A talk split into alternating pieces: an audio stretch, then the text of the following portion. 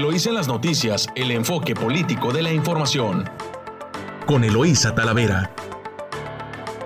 Eloísa en las noticias.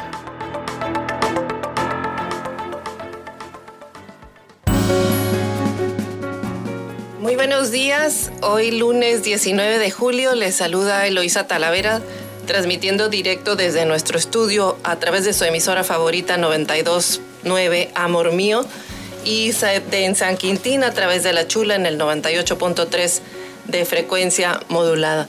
Saludo a quienes nos escuchan a lo largo de la costa del Pacífico. Saludos a Tijuana, saludos Rosarito, saludos Ensenada y saludos San Quintín.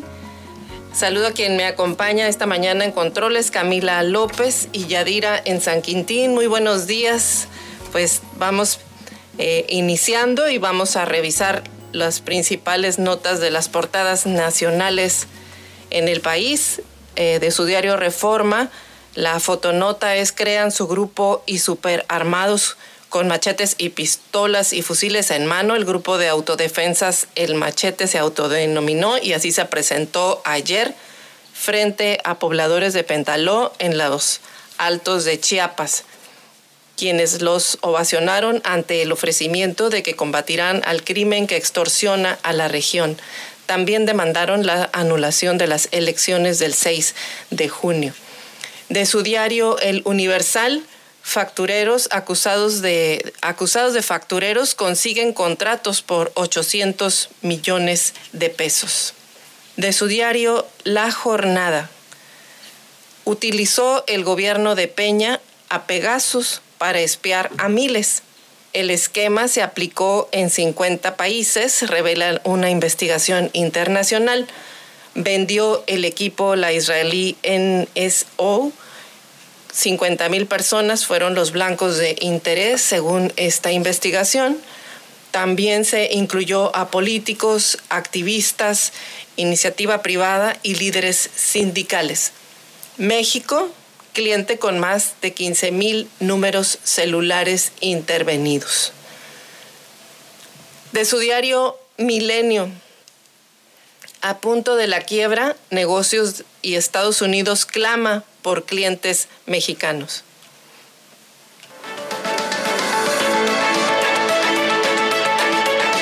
De Excelsior, confinamiento dispara muertes por sobredosis. En un año, México reportó 1.735 fallecimientos ligados al uso de drogas.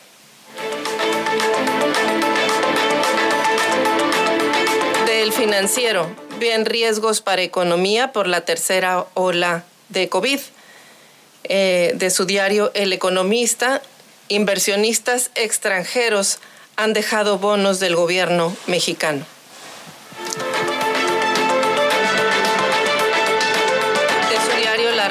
Priorizan en nuevo semáforo continuar actividad económica sobre contagios.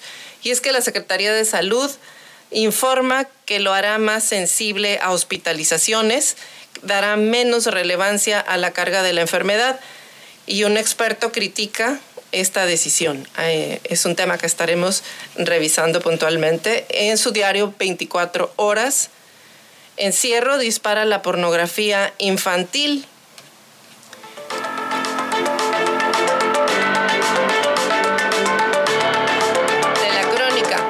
Monral ve complicado avalar reformas del presidente. Y el Heraldo, en contagios, la tercera ola ya supera a primera. Y de su diario La Jornada, la sexta denuncia de la Unidad de Inteligencia Financiera contra Lozoya por corrupción y lavado. Notas de orden local de su diario El Vigía sospechan de césped por la contaminación. Eh, la regidora Carmen Salazar aseguró que todas las sospechas conducen a la paraestatal, pues a través del arroyo de El Gallo, la descarga de aguas de su planta de tratamiento. Repunta turismo durante fin de semana. Estos son los titulares de su diario El Vigía. Y de El Día Mexicano, tercera ola no será significativa. se trabaja para evadirla, se acerca promedio de 80% vacunados, insiste el secretario de Salud en Baja California, tema que contrasta con la visión nacional de la pandemia. En más notas de primera plana de su diario El Mexicano, eh, continúa la violencia en el Estado, ejecutaron a joven en tercera etapa del río y, presentarán plan de clases esenciales. Esos son eh, los temas de, locales de su diario El Mexicano. Y en otro orden de noticias, también en el Estado, continuamos con notas estatales. Otro feminicidio en Baja California a pesar de la alerta de género. Eh, esta es una nota de su diario La Jornada y de su diario Frontera. Evacúan por alerta de bomba una plaza comercial de Rosarito. Se reporta, eh, se reportó una alerta de bomba en la principal plaza comercial de Rosarito la madrugada del sábado. Eh, atendieron la llamada bomberos y elementos de protección civil, a pesar de los hubo desalojos, pero no encontraron ningún artefacto que pusiera en riesgo la vida.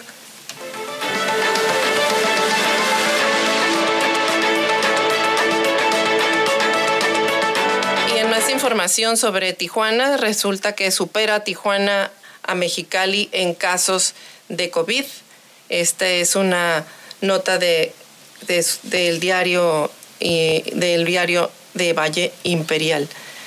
Y el sol de Tijuana resalta Domingo Violento en Tijuana.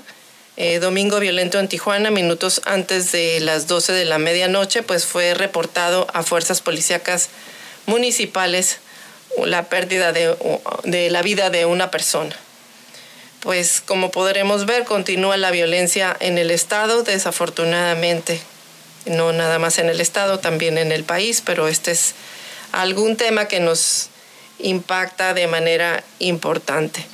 Y en otro tema, pues está el tema de la deuda de corto plazo del gobierno del Estado, que está planteando resolverla con préstamos a los municipios eh, de Tijuana, de Rosarito y Mexicali.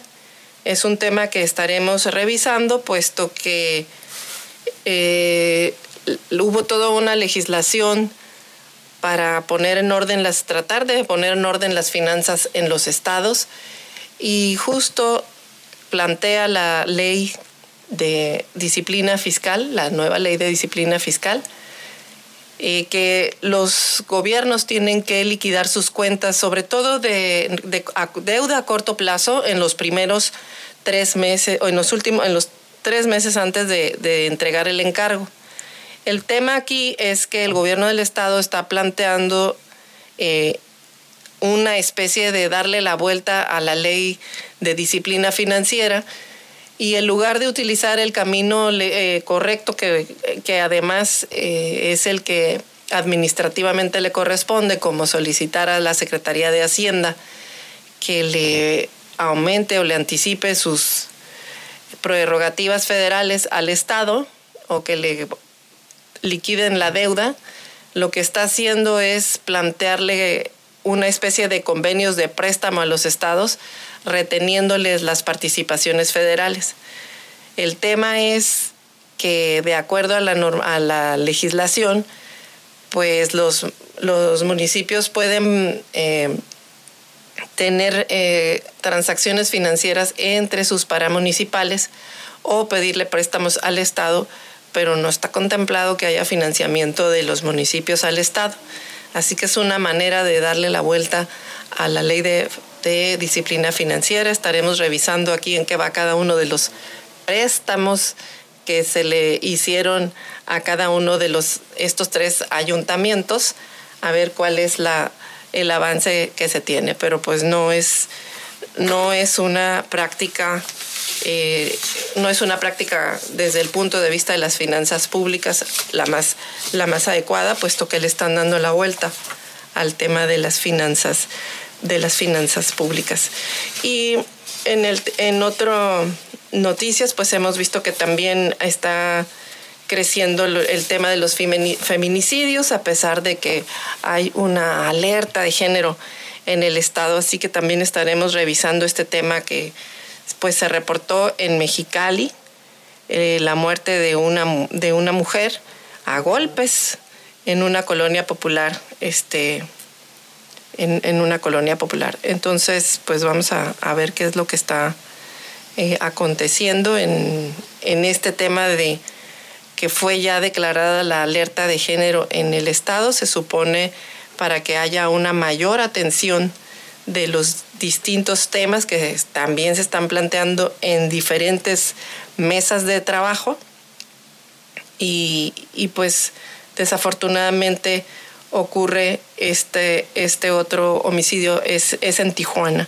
Es en Tijuana donde una mujer pierde, pierde la vida en una, en una colonia popular. Y es que pues hace, hace semanas, como le comentaba, el gobierno de México declaró alerta de género en Baja California, pues ante esta violencia contra las mujeres que sigue, sigue, sigue creciendo y que registró el asesinato de 146 eh, personas de 146 eh, mujeres. Por eso se, en todo el, en el primer trimestre de 2021. Entonces, eh, pues este tema sigue, vamos a ver qué es lo que han determinado las autoridades en este, en este tema. Y en más eh, notas de en más notas que estaremos revisando del orden local, pues eh, dice la presidenta municipal de Rosarito que el turismo nunca dejó de asistir a Rosarito a pesar de la pandemia.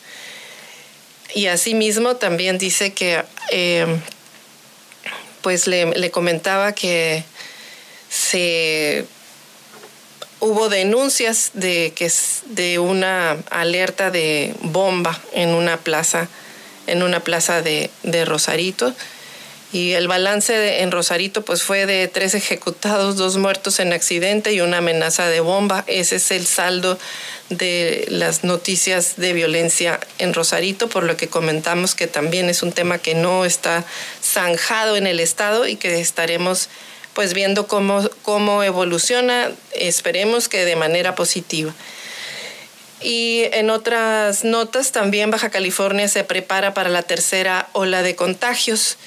Eh, estaremos compartiendo con ustedes las cifras de cómo están los contagios de COVID en Baja California y el contraste de eh, lo que se trata de hacer aquí en el estado para mitigar los, los contagios y que contrasta eh, con lo que está ocurriendo en diversos estados del país, que la pandemia no cesa, la pandemia está vigente pero sobre todo que este virus está mutando y la variante Delta es la que dicen que está prevaleciendo ya en el país. Es muy contagiosa, altamente contagiosa, y por eso piden que aunque estés vacunado, no dejes de practicar las, de aplicar las, las medidas preventivas que estableció la Secretaría de Salud que uso correcto del cubrebocas, seguir guardando la sana distancia y lavado frecuente de manos. Eh, no te hace inmune el hecho de que estés vacunado, pero sí disminuye, disminuye los síntomas y sobre todo no evita la, la, etapa esta de gravedad en la que te pone en riesgo de perder, de perder la vida. Así que desafortunadamente pues quienes han estado hospitalizados son quienes no se habían vacunado Así que si estás todavía eh, mm, a, punto de, concluir tu vacunación con las segundas dosis, pues asiste y atiende a los llamados. Es importante que, esto suceda para poder eh, pues garantizar que la nueva normalidad pueda continuar en el Estado. Estamos viendo riesgos en, lo que están planteando las medidas sanitarias en el Estado. Este, eh, y como lo estaremos revisando mm, un poquito adelante eh, a detalle este tema con información de la Secretaría de Salud. Bueno, pues hasta aquí les dejo este primer avance de noticias. Nos vamos a corte comercial y regresamos eh, con más información aquí en su emisora favorita 929 Amor Mío. Estás escuchando Eloís en las noticias. Regresamos. Estamos de vuelta aquí en su noticiero Eloísa las noticias. Eh, gracias por escucharnos. Son las son las 6 de la mañana con 49, con 49 minutos. Eh, vamos a, continuar con información local. Y mire, de su diario El Vigía, eh, se alista el Estado para la tercera ola de COVID. Pues una, es una buena noticia, puesto lo que está pasando en todo el país. Las autoridades sanitarias piden a quienes no se han vacunado contra el COVID-19 se abstengan de acudir a lugares públicos sin el uso del cubrebocas. Y es que Baja California ya prepara unidades hospitalarias, personal médico y protocolos para afrontar la tercera ola de contagios de COVID-19 que ya se experimentan en algunas entidades, por lo que la Secretaría de Salud en el Estado extiende un llamado a toda la población a que sea corresponsable.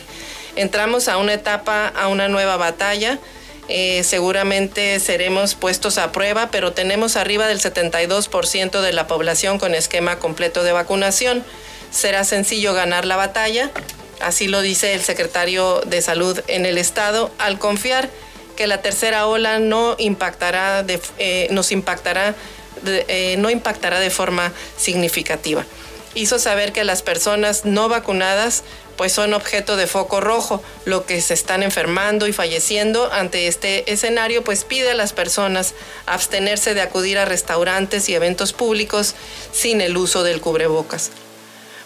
Puso como referencia que este domingo la plataforma CISBER reporta dos casos de fallecimientos. De ellos, uno no tenía antecedentes de vacuna y el otro con el esquema incompleto. Basado en el reporte de la estrategia de COVID-19, el secretario dijo que en casos activos es el segundo día consecutivo eh, que por meses Tijuana está en el primer lugar a nivel estatal con 148 casos de 402 que registra Baja California. El secretario de Salud indicó que continúa la aplicación de segundas dosis de Pfizer en la entidad donde se ha estado aplicando más de 2.751.000 vacunas contra COVID-19. De esa cifra, 1.958.439 personas cuentan con su esquema completo. Destaca que faltan 200.000 dosis para completar refuerzos de la vacuna AstraZeneca. Actualmente dice que la ocupación hospitalaria por COVID-19 en Baja California es de 34.49%, con 227 camas disponibles, 240 ventiladores disponibles, 83 pacientes hospitalizados confirmados por laboratorio y la tasa de reproducción efectiva es de 1.02. Con respecto a las cifras de personas contagiadas por COVID-19 en la entidad, la plataforma del Sistema de Información de Salud de la Vigilancia Epidemiológica, el CISBER, reporta al corte de la medianoche del de julio 17 que se han estudiado 128.414 casos, de los cuales 51.612 dieron positivo. En Tijuana hay 18.678 pacientes, 20.144 en la ciudad de Mexicali.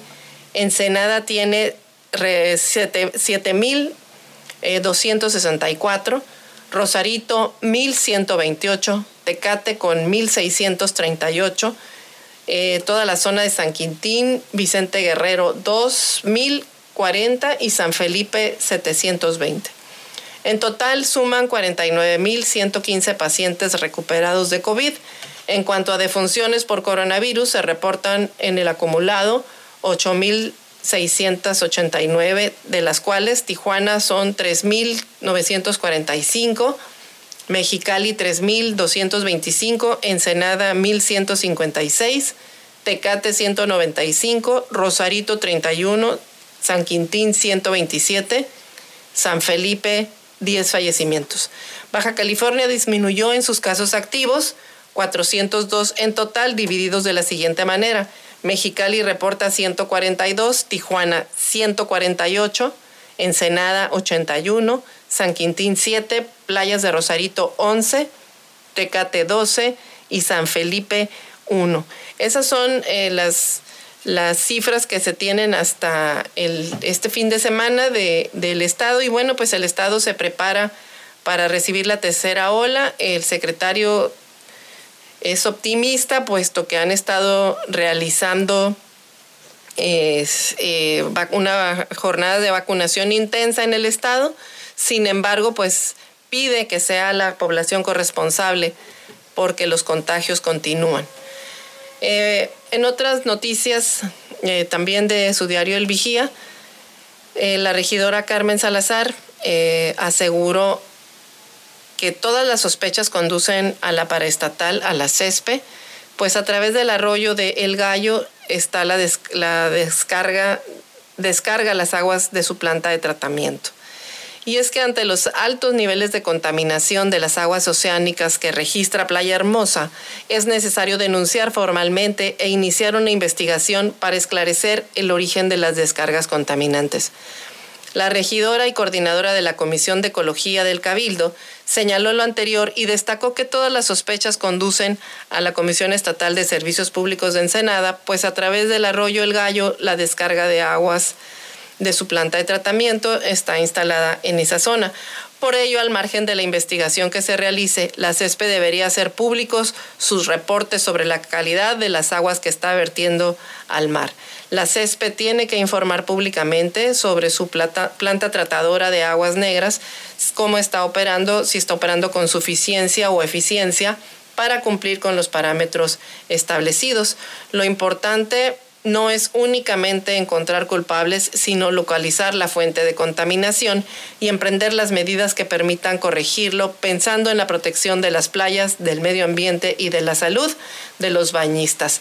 Asimismo, el gobierno municipal informó que el pasado fin de semana se reunió con el grupo técnico del Comité de Playas Limpias de Ensenada, que determinó que además del cierre precautorio para bañistas en la zona, se inicien los procesos para presentar las denuncias correspondientes y determinar el origen de la contaminación.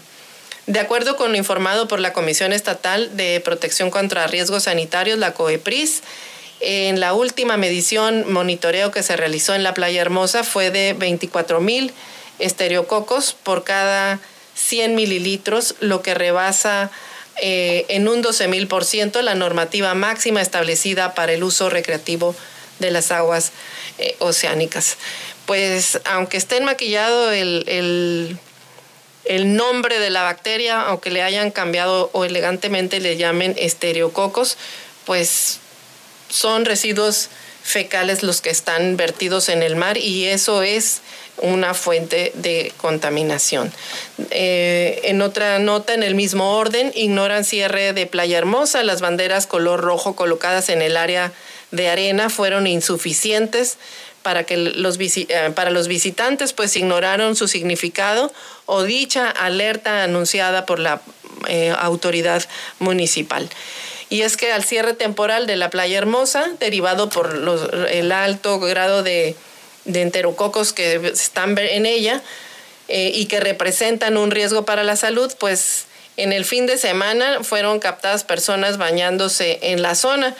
Y es que no respetaron las banderas de color rojo que fueron colocadas en la arena. Fueron probablemente insuficientes para los visitantes que ignoraron su significado o la alerta reciente que se dio por la parte de la autoridad eh, municipal. Así que a lo largo de la playa, ciudadanos se colocaron bajo las palapas, las carpas e incluso casas de campaña como si no hubiese contaminación en la playa. Por su parte, el gobierno de Ensenada reiteró el llamado a la población pues a no introducirse al mar en esta zona. Es importante recalcar que desde el pasado jueves se emitió el cierre temporal de Playa Hermosa y se colocaron banderas y señalización correspondiente. Sin embargo, pues hay personas que hacen caso omiso y regresan al mar. El problema es que ahí está una fuente de contaminación y quizás no se mida el alcance que esto, esto puede, puede tener.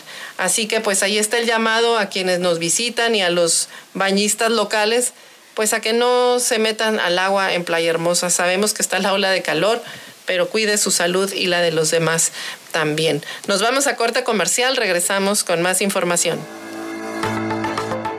Estás escuchando Eloís en las noticias, regresamos.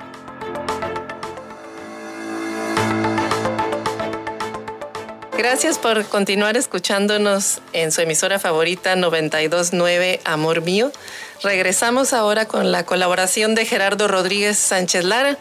Él es nuestro colaborador en materia de seguridad nacional y es director del Departamento Académico de Relaciones Internacionales y Ciencia Política de la Universidad de las Américas de Puebla. Muy buenos días, Gerardo, ¿cómo estás? Muchas gracias, Eloisa, muy buenos días.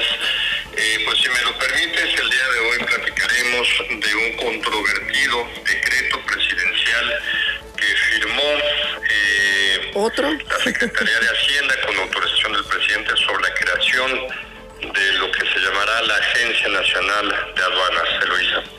Sí, es, pues es una nota que ha generado eh, mucha polémica, sobre todo porque otra vez la presencia del ejército eh, y de la Marina en las, en las aduanas. Gerardo, a ver cómo, cuál es tu punto de vista.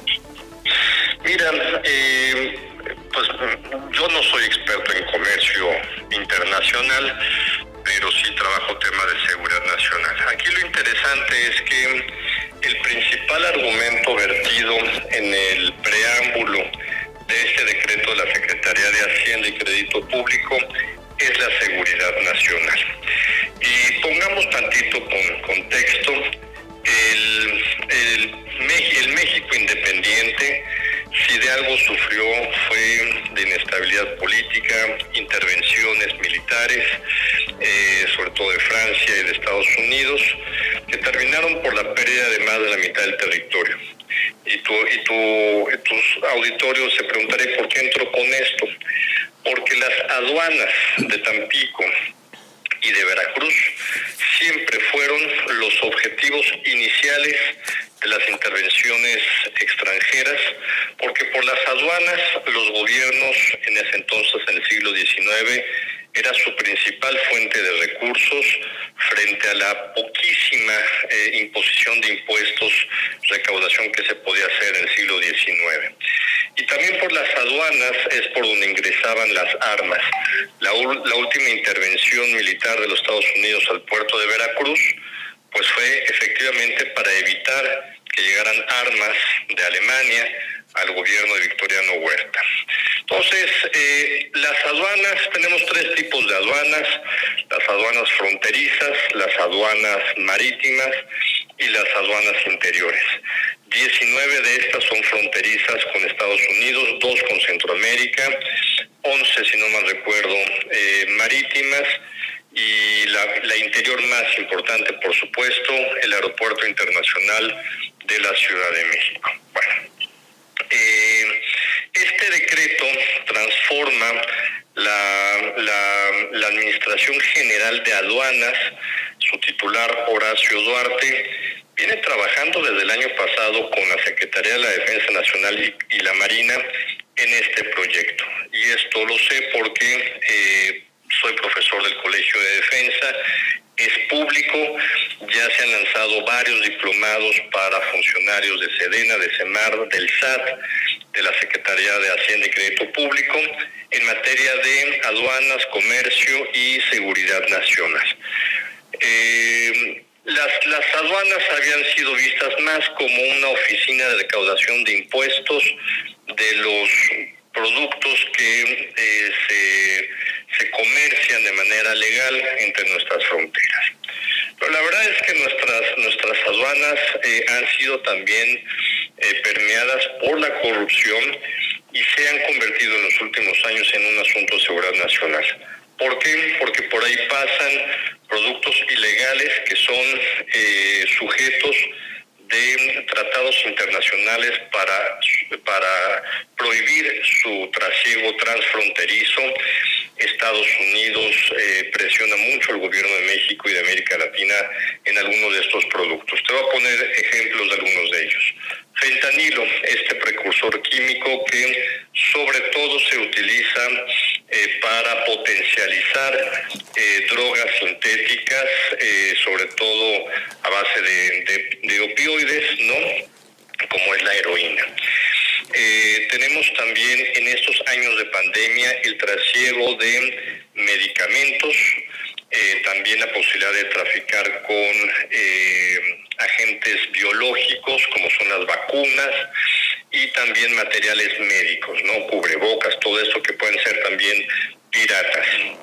Y finalmente, eh, más recientemente ha habido reportajes importantes, trasiego, por ejemplo, de eh, cigarrillos ilegales provenientes de África que pasan por la frontera, por la triple frontera en Sudamérica entre Paraguay, Argentina y Brasil y eh, entre otros muchos productos. Por supuesto también el tráfico de, armas, ¿no? México tiene un problema gravísimo de tráfico de armas provenientes de los Estados Unidos o partes de armas, ¿no? Porque las armas no llegan completas, son desarmadas y son incluidas en, en trailers que, que pasan todos los días por la frontera. Eh, y si a esto le sumamos también el tema del el tráfico ilegal de, personas, que aunque ellos no pasan por las aduanas, pues sí pasan por las diferentes fronteras. Entonces, todo esto hace que eh, las aduanas se hayan convertido en un objetivo de este gobierno para eh, reformar sus, su institución y tú lo sabes perfectamente, Luisa, tú que has tenido también la posibilidad como yo de formar parte de, del gobierno federal. Las, eh, las, eh, cuando hay evolución de una organización, de una instancia de gobierno, pues lo que se busca es limpiarla, ¿no? Y los amparos laborales son muy fuertes, entonces seguramente detrás de esta, de esta acción viene la posibilidad de hacer una limpia laboral de muchos de estos, de, las personas que trabajan actualmente ahí y, y, probablemente pueda haber algunos casos de injusticias laborales. Eh, el decreto, con esto termino, eh, establece la posibilidad de que puedan ser contratados militares en activo o en retiro. Y esto, eh, por supuesto, que causa escosor en mucha gente, pero yo quisiera dar un punto a favor que pongo en mi artículo del día de hoy en el Heraldo de México, que es que muchos generales, almirantes, pero sobre todo capitanes, tenientes coroneles, coroneles mayores del ejército mexicano y de la Armada, pasan a retiro muy jóvenes y tienen una fuerte preparación, disciplina, eh, mecanismos también de control de la corrupción que eh, no hay en otros funcionarios públicos, ¿no? Ellos han dado la vida al Estado mexicano, algunos de ellos a los 50, 55 años, 60 años, que todavía es una, es, es, es una etapa de la vida muy fuerte en términos laborales, pueden darle mucho al Estado mexicano para mejorar eh, o reducir los, los canales de corrupción y de impunidad que vemos actualmente en las aduanas, Eloisa. Sí, las aduanas, como bien lo mencionas, bueno, han pasado por distintas etapas eh, de reestructuración en el país. Eh, sin embargo, en estos últimos años el tema de la seguridad resulta relevante y justo es el, el, argumento más fuerte para que el gobierno federal haya tomado la decisión o por lo menos Así está escrito en la exposición de motivos eh, que, eh, que aparece en el diario de la Federación, donde fue publicado este decreto. El tema, el tema de la seguridad. Mira, eh, esto normalmente se le llama securitización. Cuando un asunto que normalmente es de atención de los civiles, ¿no? pasa a manos de agentes de seguridad del Estado, el concepto que tenemos del inglés securitización, ¿no? Pues es, es, es una terrible realidad, pero pero yo estoy yo estoy convencido de que muchos de esos marinos y soldados que pasan a retiro y que se incorporarán a las aduanas eh, ayudarán a reforzar la parte de seguridad de Luisa. Sí, eh, fíjate, el, tema de la seguridad, pues se vienen viendo una serie de medidas que está tomando el gobierno federal en torno a las, bueno, a las aduanas y a los puertos, y en los puertos pues también obviamente están, están las aduanas. Eh, y el tema es el mismo, el tema de la, de la seguridad nacional, el tema sobre todo de todos los eh, precursores químicos que llegan a través de las aduanas, armas, incluso tráfico de personas. Eh, y pues incluso pues ponen en riesgo la vida de, de la gente. Aquí el, el, tema ah, o la discusión está en que las aduanas también, eh, por todo esto que, mencionaste que, pues, que sucede a través de ellas, pues son eh, altamente eh, pueden corromper a las personas y es lo que dicen también hoy pues si el ejército y la marina son los las instituciones que tenemos que me llegan a garantizar que no están corrompidas, eh, al ponerlos en tareas de esta naturaleza, pues también los están invitando a que, a que formen parte de, esto que se genera en las aduanas también, o no nada más en las aduanas, sino parte de la corrupción en el país, ¿no? Y, más arriba ya no nos queda nadie más, pues. Así es. Sí, por, eso es que es una Junta de Nacional, porque ya no queda nadie más, ¿no? Más que el presidente de la República.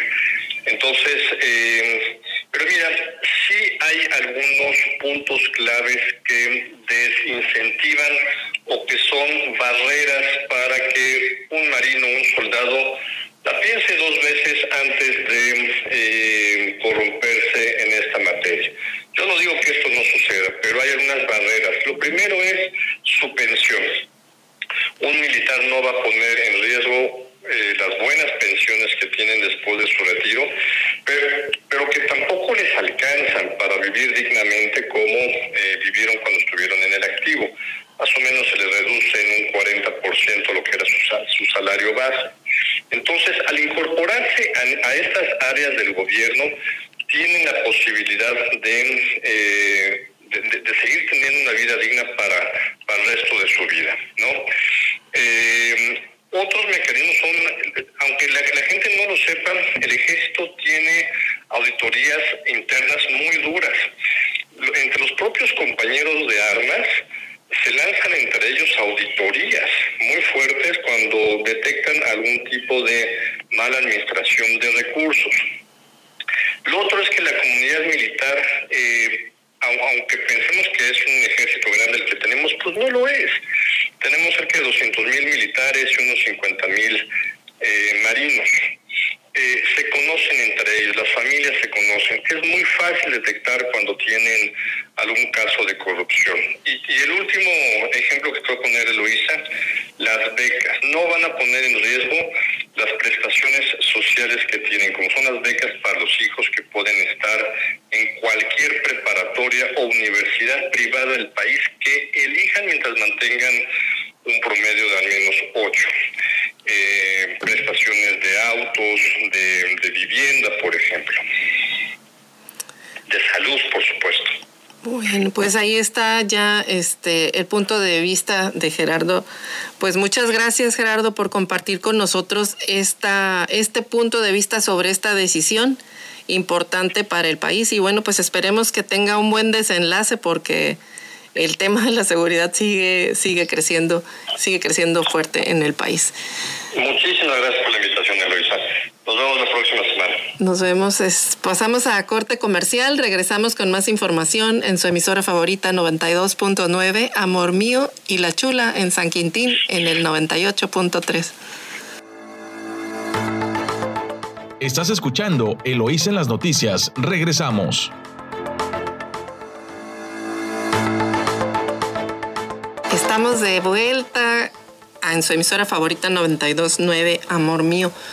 Eh, voy a, continuar eh, comentando el tema, el tema de, las SPB que abordamos, eh, la postura de, la regidora, de la regidora Carmen Salazar, que dice que las sospechas de contaminación, pues todas apuntan a las SPB.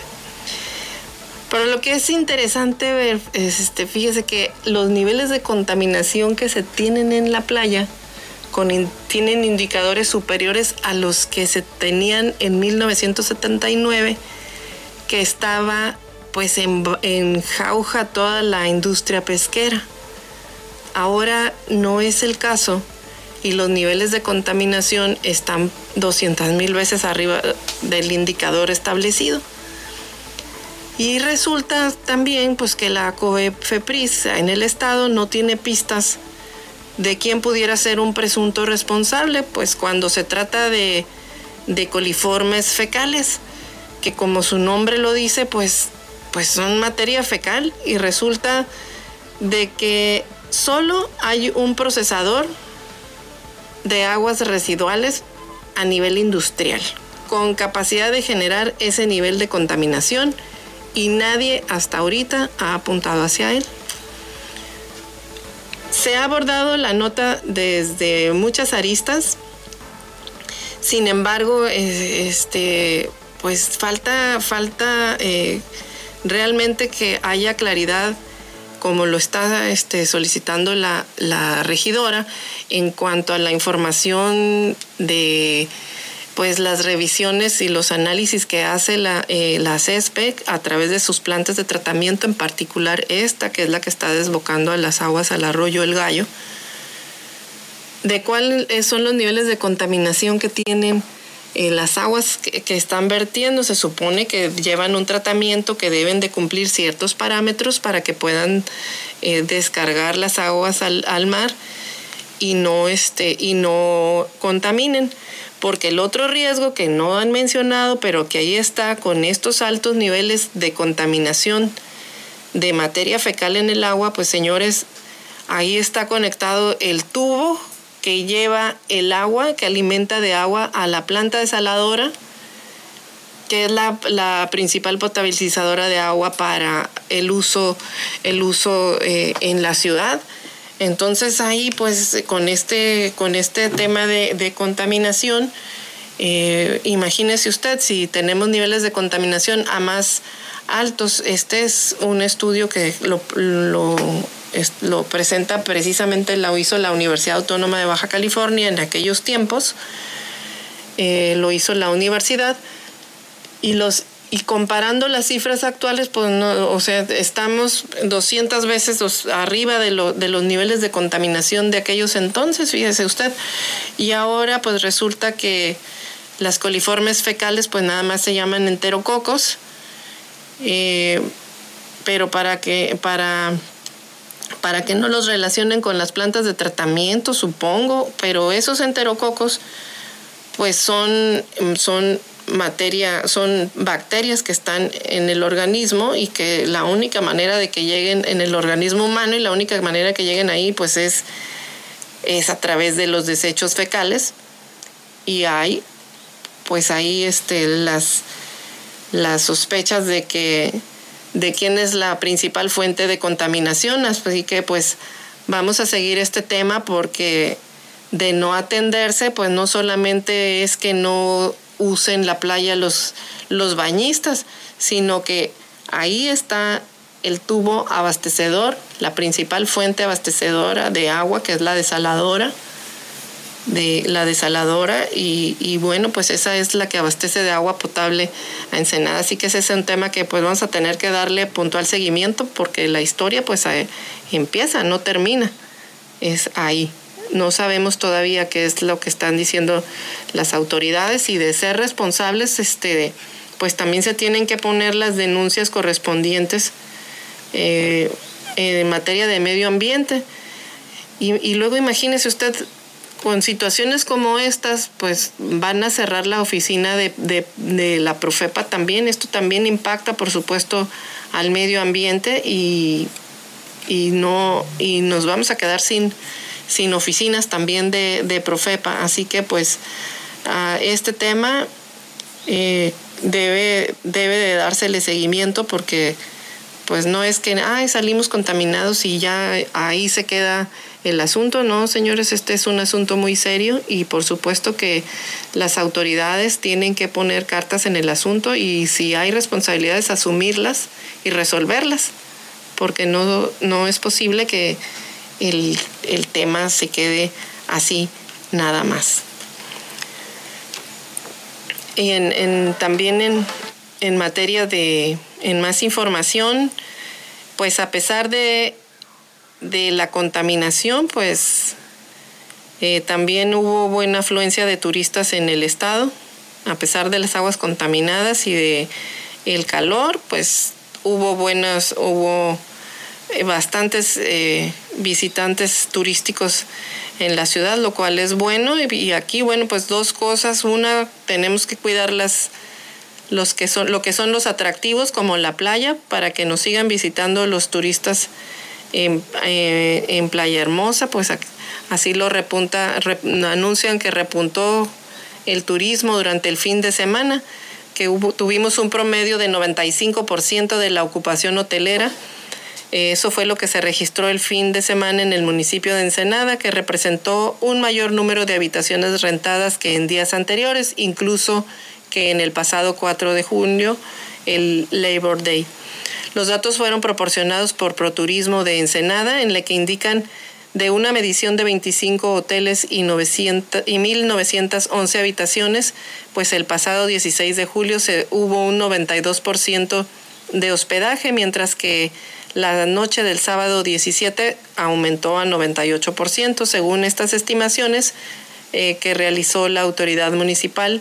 En esta semana se, em, serán alrededor de 250 habitaciones más vendidas que la que semana pasada, lo que se refleja pues un incremento en la movilidad también del turismo carretero en los últimos días aunque en otras semanas se han registrado un aumento significativo por eventos especiales o celebraciones, en, la recién, en, el, en el pasado fin de semana influyeron factores como el clima, la gastronomía, el vino, la cerveza artesanal y sobre todo pues actividades como la pesca deportiva, también campamentos, balnearios, parques, actividades al aire libre como senderismo, los recorridos por las sierras y otros lugares turísticos del municipio que se visitaron por esta temporada de verano. Así lo, eh, lo informaron a través de Proturismo de Ensenada, quien recordó que también eh, arribaron cruceros sin turistas para evaluar la movilidad del turismo náutico también. Y bueno, finalmente está el exhorto de la autoridad hacia la ciudadanía y a visitantes a cuidar los protocolos de bioseguridad como el uso correcto del cubrebocas y pues respetar el semáforo epidemiológico también. Ahí hay insistencia de que respetemos y creo que vamos a tener que seguir eh, insistiendo puesto que la pandemia ya está, no se ha ido y está también en manos, en manos de nosotros los ciudadanos de que eh, de, que, de que para que continúe bien la actividad económica, pues respetemos el uso del cubrebocas, que lo que dicen es que mm, lo, que lo que hace es que si recibes o menos contaminación viral, menos recarga viral, porque de, si te llegas a enfermar, pues que sea con menos virus y no con alta carga viral para que tengas mejores pronósticos. Por eso insisten mucho en el uso del cubrebocas. En otras notas eh, de Gerardo Sánchez y el Vigía, reforzará el gobierno federal protección a la vaquita marina. Para proteger a la vaquita marina, cuya captura incidental resulta de la captura ilegal de la totoaba, el gobierno federal inició el establecimiento de esquemas para determinar el cierre total o parcial a la pesca por actividades ilegales, lo que ayudará a la vigilancia y supervisión de su hábitat. Esto fue publicado en el Diario Oficial de la Federación la semana pasada. Establece los indicadores, factores detonantes y acciones predeterminadas y atiende a la detección del aumento de las actividades de pesca ilegal en la zona del Alto Golfo de California. Eh, dentro del acuerdo que establecieron el 24 de septiembre de 2020, en el que se regulan las artes de pesca, sistemas, métodos, técnicas y horarios para la pesca con embarcaciones menores y mayores también en las zonas marítimas mexicanas, sobre todo en el norte del Golfo de California, se establecen también sitios de embarque, así como uso de sistemas monitoreo para las embarcaciones en base en tres polígonos que establecen las modalidades de protección para esta especie, áreas de prohibición de todas las redes del mayo, incluyendo las agalleras, áreas de refugio para la protección de la vaquita y zona de tolerancia cero. En ella se realizarán las acciones de inspección y vigilancia de los recursos humanos y materiales con impacto diferenciado. Se van a coordinar para esto la Secretaría de Medio Ambiente, Agricultura y Marina, de acuerdo con lo que en lo que destacan las acciones que las autoridades competentes realizarán para el monitoreo e indicadores. También informan que habrá patrullajes de vigilancia marítima las 24 horas durante todo el año. Se van a auxiliar con radares de superficie, vigilancia aérea y por medio de satélites, auxiliándose de vehículos aéreos no tripulados patrullas de vigilancia terrestre y establecimiento de puestos de control, así como acciones de recuperación de redes de enmalle ilegales perdidas o que hayan sido abandonados en las zonas. Pues ahí está, ahí está este, el tema eh, eh, de, porque se prendieron las alertas con el tema de, Profepa, que desaparecen Profepa y también pues empiezan a, a, relajar las medidas, pero ya aquí aparentemente pues no. A ver, entrando a información de San Quintín, filtran nombres de posibles concejales. La diputada Miriam Cano y Cecilia García Ovalles, quienes forman parte del equipo de trabajo, son algunos de los nombres que podrían formar parte del Consejo Municipal Fundacional de San Quintín. Son los, esta información la obtuvo el Valle. Eh, además señalan que además de que la diputada todavía diputada se encuentra entre las concejales suplentes eh, Cecilia García Ovalles, quien también participó en la pasada campaña electoral y forma parte del equipo de la diputada Cano. Eh, también se dieron a conocer nombres como Cindy Berenice Alejandre Ibarra, eh, entre, entre otros. Bueno, pues nos vamos a corte comercial, regresamos con más información aquí en su emisora favorita 929 Amor Mío. Estás escuchando Eloís en las noticias, regresamos.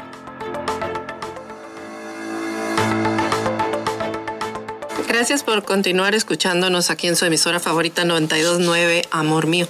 Mire, continuamos con la información de San Quintín. Filtran los nombres de los posibles concejales la diputada Miriam Cano, Fidel Sánchez Gabriel, Laura Valdés, Cudberto Ramírez y Antonio de Jesús López son la lista que presuntamente se filtró sobre los supuestos concejales que formarán parte del Consejo Municipal Fundacional de San Quintín. La información fue obtenida por el, Valle y señalan que además de la todavía diputada por el 17 distrito, están los, eh, se encuentran también los concejales suplentes Cecilia García Ovalles, quien también participó en la pasada campaña electoral y forma parte del equipo de Miriam Camot, se lo he mencionado. También se dieron a conocer eh, otros nombres de Cindy Berenice Alejandra Ibarra, Iram Eduardo López Ortega, Cecilia García Ovalles, Cecilia Gómez Martínez y Antonio Espinosa Canseco. Eh, estas personas, eh, entre los concejales propuestos y los suplentes, la mitad de ellos pues tienen experiencia ya en distintos puestos del gobierno municipal de Ensenada o del Congreso local. También se desconoce, eh, ya que el pasado lunes, el pasado mes de diciembre, también se dieron a conocer que ingresarían dos concejales más, así como suplentes, por lo que también se ignora si ingresarán las cinco propuestas también como suplentes lo que significaría pues también un aumento en la nómina del Consejo Municipal de San Quintín. Pues vamos a ver eh, esta información, a ver qué es lo que decide el Congreso. Recuerde usted que quien propone la sustitución de los consejeros que han renunciado y la propuesta aparentemente de nombrar a otros dos concejales más, pues es, es una decisión del Congreso del Estado y los nombres vienen a propuesta de el, del gobierno del estado. Así que vamos a ver qué pasa en San Quintín. Además de esto, eh, bueno, continúa la violencia, asaltos otra vez en San Quintín. Eh, pues es un tema no solamente de San Quintín, sino de que está eh, creciendo la violencia, continúa la violencia en el estado. Y bueno, ya entrando a notas de orden nacional, espían con Pegasus a periodistas y activistas. Fíjese que en el gobierno de, de Peña Nieto, en el gobierno anterior, eh, con un software malware de grado militar que fue adquirido por distintos gobiernos del mundo, pues estaba atentando contra los derechos humanos de comunicadores, principalmente en Medio Oriente y en México. Escuche usted. Una investigación que realizó un consorcio global de medios basada en datos filtrados sobre personas afectadas, pues ha proporcionado más evidencia de, de que un uso de un malware de grado militar del NSO eh, la organización de hackers a sueldo en Israel de más triste fama en el mundo está siendo utilizada para espiar a periodistas, activistas de derechos humanos y disidentes políticos. De una lista de más de 50 mil números de teléfonos celulares que se obtuvieron en esta organización periodística sin fines de lucro, eh, Forbidden Histories, con sede en París y el Grupo de Derechos Humanos Amnistía Internacional y compartida con 16 organizaciones noticiosas, los periodistas lograron identificar a más de mil individuos en 50 países presuntamente seleccionados por clientes del NSO para un potencial espionaje. Entre ellos figuran 189 periodistas, más de 600 políticos y funcionarios gubernamentales y al menos 65 ejecutivos de negocios, 85 activistas de derechos humanos y varios jefes de Estado, según el Washington Post. Eh, miembros del consorcio, los, los periodistas trabajan para diversas organizaciones. Por su parte, Amnistía informó que sus investigadores forenses habían determinado que Pegasus, el programa eh, insignia de espionaje, fue instalado eficazmente en distintos teléfonos, por ejemplo, en la prometida de un periodista del Washington Post apenas cuatro días después de que lo asesinaran en el consulado saudí de Estambul. En México, el, el, grupo rechazó en un correo electrónico en respuesta a preguntas de la agencia de la AP que nunca ha mantenido una lista de blancos potenciales pasados o existentes y dijo que no tiene acceso a los datos de sus clientes. En un comunicado por separado señaló que el informe de Forbidden eh, está lleno de suposiciones equivocadas y teorías no corroboradas.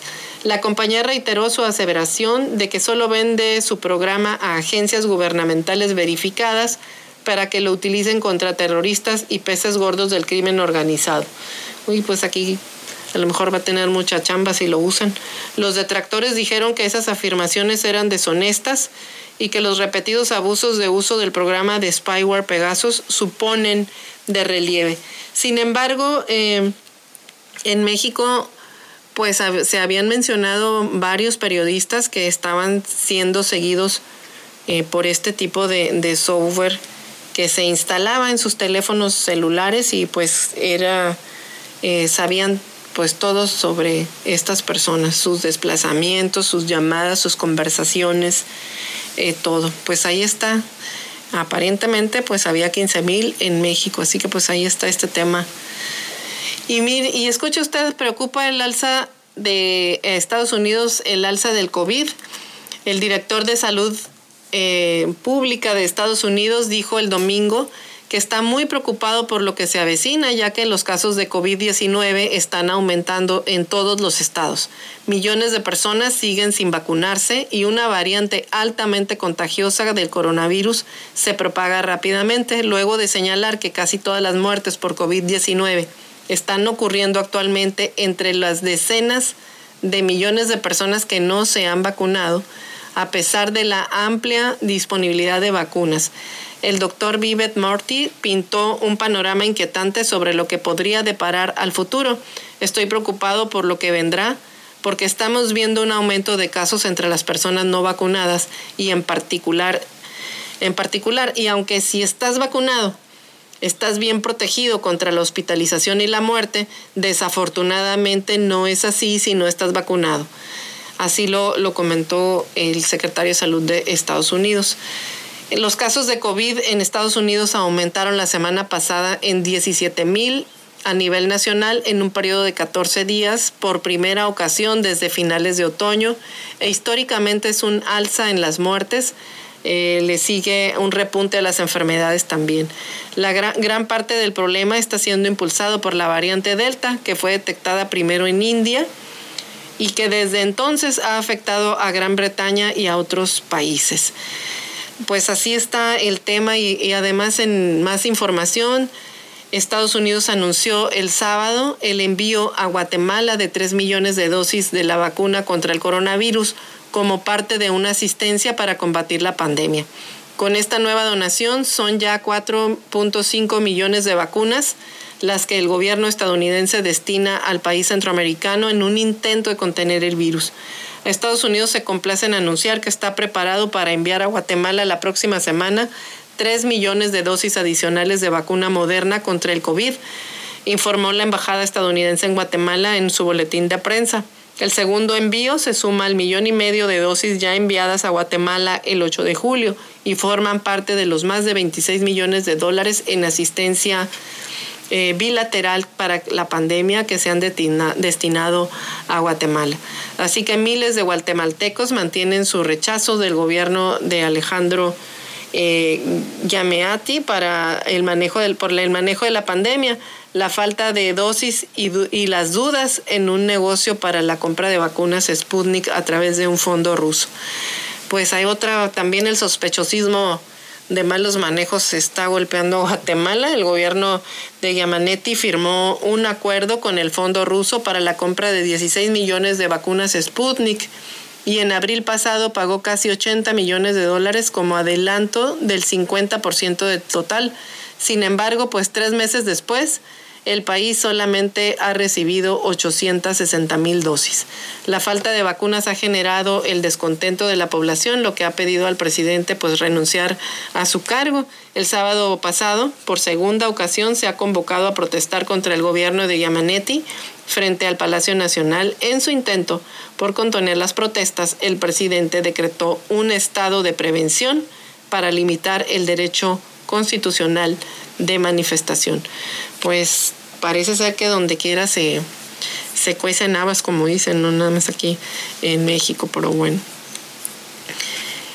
Eh, en otras noticias, fíjese que quienes fueron acusados, esta es una nota del Universal, acusados de factureros, consiguen contratos por 800 millones de pesos. Y es que durante sus dos primeros años, Seguridad Alimentaria Mexicana la Segalmex, conocida como la Conasupo de la 4T, otorgó casi 800 millones de pesos en adjudicaciones directas a una red de seis compañías cuyos socios han participado en empresas fantasmas y manejos irregulares en el ISTE y en la SEDATU. El socio y operador de tres de esas compañías participa en una facturera identificada por el SAT como simuladora de operaciones. Todos los contratos fueron firmados en la gestión del entonces director de Administración y Finanzas de Segalmer, quien fue cesado en junio de 2020 entre acusaciones de corrupción. Pues esta red está conformada por empresas, distintas empresas, y recibieron contratos para la compra de costales de propileno, tarimas, insecticidas, raticidas, lonas blancas, cubrebocas. La importancia de estos contratos, según Segalmex, es que el no adquirir costales y tarimas para almacenar los granos podría representar pérdidas por 18 mil millones de pesos. Pues qué lástima que, que este, este tipo de, de argumentos sean los que justifiquen el que por un lado están eh, acusando a empresas factureras, las están exhibiendo, incluso sancionando, y por otro lado el propio gobierno está eh, realizando adjudicaciones directas, además el método de contratación más controvertido, más controvertido y menos transparente en, el, en, en, la legislación mexicana. Bueno, llegamos al final de este noticiero, de este espacio. Agradecemos mucho que nos haya escuchado desde las 6 de la mañana. Es todo por hoy. Le agradecemos mucho su atención y les invitamos a que nos acompañe de lunes a viernes a partir de las seis y media de la mañana en otra edición de Loisa en las Noticias. Hasta entonces y que tenga usted excelente, excelente fin de semana y cuídese cuídese de la pandemia, no deje de utilizar su cubrebocas y si no se ha vacunado, vacúnese. Excelente inicio de semana. Eloísa en las noticias, el enfoque político de la información. Sintonízanos todas las mañanas de lunes a viernes a las seis y media en Amor Mío 92.9 FM y La Chula 98.3 FM. Visítanos en eloísenlasnoticias.com.